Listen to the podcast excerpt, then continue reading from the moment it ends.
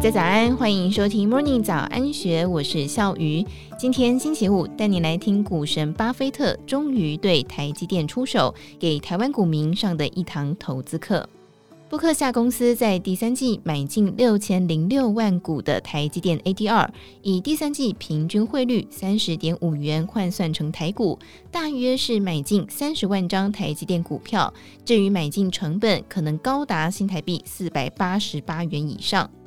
巴菲特一出手就买进了台积电将近百分之一点二的持股，并且占台积电每股 ADR 总发行量的百分之六以上，对台积电将带来非常正面的效应，也成为本次挽救台股的大功臣。而股神这次大买台积电，正好是巴菲特各种投资原则的一次展现，对台湾股民来说，也是一次非常好的投资教育示范，值得好好分析。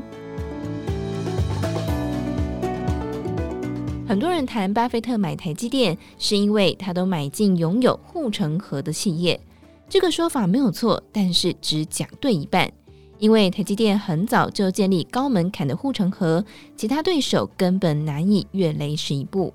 至于巴菲特为什么到现在才出手，原因就是没有讲到的另外那一半。因为巴菲特善于等待。即便确定是一家好公司，也要等到好公司遇到大麻烦，在好价位出手，才能够让投资稳赚不赔。好公司台积电遇到的大麻烦就是地缘政治。当全世界媒体不断放送两岸要战争了这种消息，一直干扰市场，才把台积电凌迟到三百七十元的低点。所以，巴菲特为什么要等到今年第三季才出手呢？那是因为台积电跌到他认为超跌的价位，这又是巴菲特守株待兔投资法的另外一个展现。人生是百分之九十九的时间等待，直到百分之一的时机才出手。随时站在打击区的巴菲特，选择了天上掉下来一个最直最正的好球，然后一棒就挥出全垒打。至于哪一种价位是台积电最好的击球点呢？先前林宏文在科技点评家的专栏当中多次提到，台积电股价跌到三百七十元的时候，本益比在十倍左右，这已经落到历史低点的区间。巴菲特可能以本益比来判断，但是以他这种投资老手判断股价什么时候超跌，另外一种更精准的方法应该是股价净值比。这次巴菲特是在第三季买进台积电，从申报内容来看。没有办法得知买进的平均价格，但是以台积电每股 ADR 第三季股价介于六十八到九十一美元之间，推估买进的平均价应该是在八十美元左右。以三十点五元的汇率计算，也就是大约台股四百八十八元。这个价格其实并没有跌到前波的最低点，但是以台积电目前在全球产业的影响力。显然，巴菲特觉得这个价位已经超跌，可以开始买进了。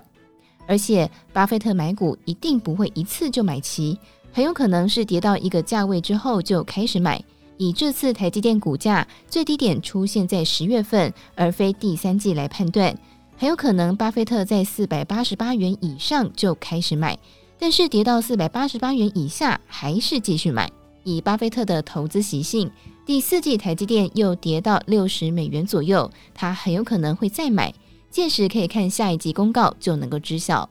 巴菲特这次买进台积电，也符合他常常说的三个投资法则：一是不懂的不买，二是不便宜的不买，三是一旦认定之后就集中而非分散的买。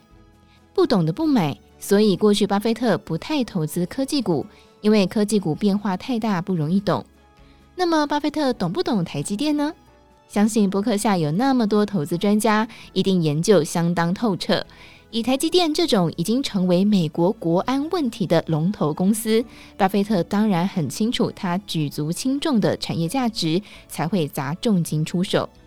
至于不便宜的不买，一旦买就集中全力买，所以巴菲特等到好价位就一举出手。而且一次买到台积电总持股的百分之一点二，另外六千多万股则是占台积电每股 ADR 发行量的百分之六以上，可以说是一次就把筹码锁定。未来台积电可能要想办法再多发行一些每股 ADR，才能够让美国投资人有股票可卖。另外，股神也喜欢有稳定现金流的企业。过去投资大概分成两大类，一类是收费站形态的企业，例如电力、天然气等公用事业，可以说稳定的成长及获利；另外一类是护城河企业，要建立别人无法跨越的竞争力，主要是赚业务大幅扩张的资本利得。当然，如果投资标的兼具这两大类的特色，那更是投资首选。以这两大类来区分，苹果和台积电都比较偏向护城河企业。但是如果因为独占市场而能够创造超额利润，又兼具第一类的稳定获利及成长性，这绝对是巴菲特要大力加码的股票。目前来看，苹果及台积电都有横跨一二类的情况。更何况，台积电还是巴菲特最爱苹果的独家半导体供应商。明年半导体景气普遍被认为会下修，但是众多外资估计台积电明年 EPS 都还会有微幅成长，表示护城河强到可以抵御不景气的冲击，当然是巴菲特的最爱标的。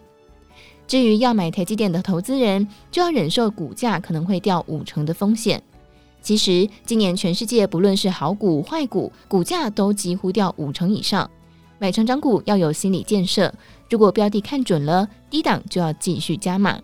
没有这种心理素质的人，或是低档没有留现金的人，就别妄想要赚成长股的钱，乖乖去买有稳定殖利率的标的就好。最后，想要再谈谈，在资讯爆炸的年代，投资人每天都要面对各种如海浪般袭来的新闻还有资讯。但是要如何辨别哪些资讯是有价值的洞见，还是只会扰乱决策方向的杂讯，这也是重要的学问。在台积电股价往下跌的十月份，大概也是今年消息最多、最混乱的一个月。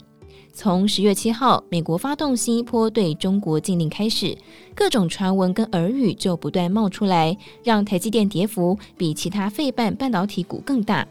例如，全球需求紧缩，供应链去台化。还有台积电也躲不过订单冰风暴，美国要把台积电炸掉，把工程师送走，以及台积电是下一个被毁掉的东芝等等等等的论述，